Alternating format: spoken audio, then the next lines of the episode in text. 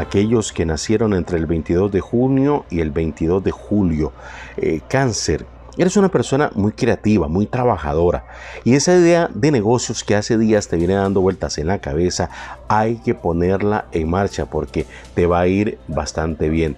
En cuanto a las comidas, veo que hay pequeños problemas en tu estómago, tomas muchos medicamentos y eso te está golpeando el estómago. Evita las comidas picante o muy salada porque eh, eso te está agravando aún más eh, tu problema gástrico. No te pongas a pensar en que si esa persona que tienes a tu lado es sincero o no, porque esa persona es sincera. Debes confiar. Dice las cartas que si no lo haces, es probable que esa relación que tienes termine pronto. ¿Por qué? Por tu culpa, cáncer.